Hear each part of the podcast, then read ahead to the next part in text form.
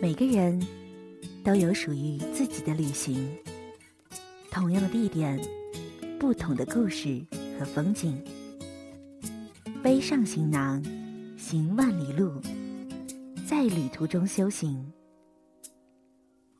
这里是背包客有声电台，与你一起分享旅行途中的故事。让我们在旅行中一同成长。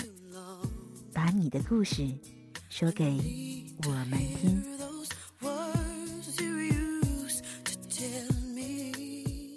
你以为你在合群，其实你在浪费青春。曾经有一个宿舍，宿舍里面八个人。每当宿舍八个人都凑齐的时候，寝室长总会组织一个游戏，就是把八个人分成两组，每组三个人。组织大家打牌，然后剩下的两个人就打开电脑打起了 DOTA，或者拿出手机不停地刷着网页，或者躺在床上拿着 PSP 等待着他们的轮换。然后一个晚上就这样过去了，然后一年就这样过去了，然后四年就这样过去了。四个人里面一定会有一两个人混得还可以。但是也一定会有人混得差，混得可以的，在大学四年里活得多么假！因为他们组织别人堕落，而自己却坚定地向前，表里不一，活得多么难受呢？而混得差的，永远不知道问题出在哪里，他根本不知道，他就是跟风了。可是到底哪里出了问题，他根本不知道。大学期间，你无法选择自己的室友，但是你可以选择自己的朋友。寝室是堕落的开始，合群是淘汰的起点。在好多人的字典里面，四个人、三个人不停的下载着苍井空，第四个人不看就是不合群；四个人、三个人打着游戏，第四个人不玩就是不合群。人是怕寂寞的。于是，大多数人都选择合群。明明不是一个群体的，为何又非要合群呢？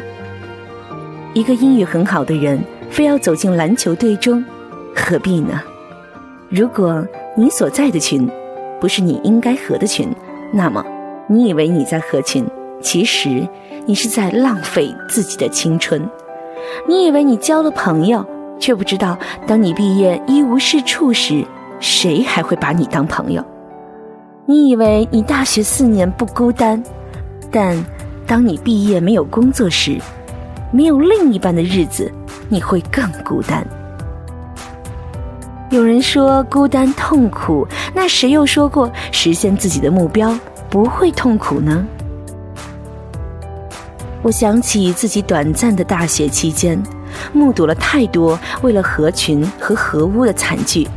记得大一，总有人叫我打游戏，我也打，可是留下的是和他们一样的空虚。之后，当他们拿着手机不停下载新的游戏，我在角落却是拿着单词书背单词。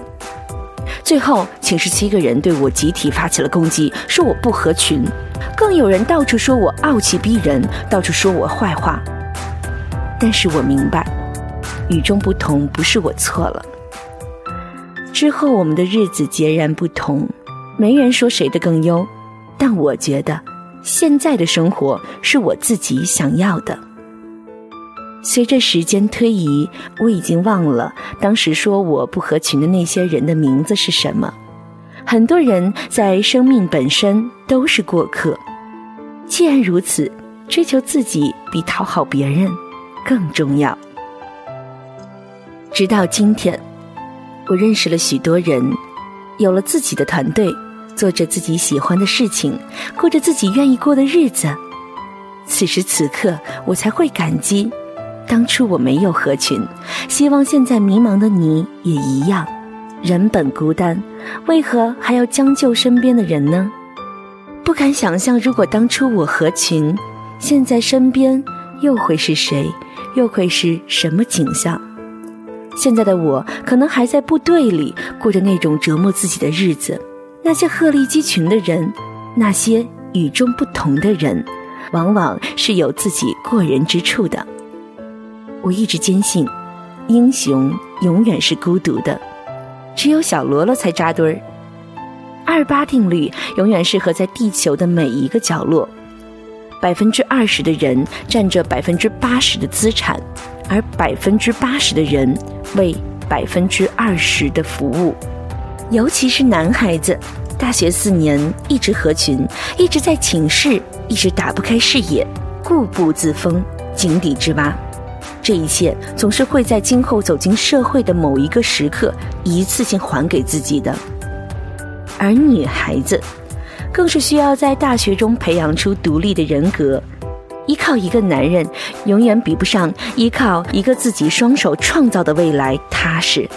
但是我想说，我这里说的不合群，不是结仇，不是桀骜不驯。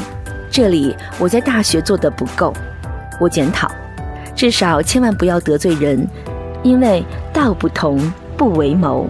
但是不代表连话都不讲，或者恶语相向。你支持他的生活模式，只是你需要拥有自己的思想。这个世界很邪门，你永远不会相信当年最混蛋的那个人，十年以后会是最有潜力的谁。你也不会相信当初最不合群的人成了百万富翁。无论如何，那些有点成就的人都不合群，就算表面合群，他们内心也总有着自己的。一片世界，他们喜欢静静的思考，并且一直向它迈进。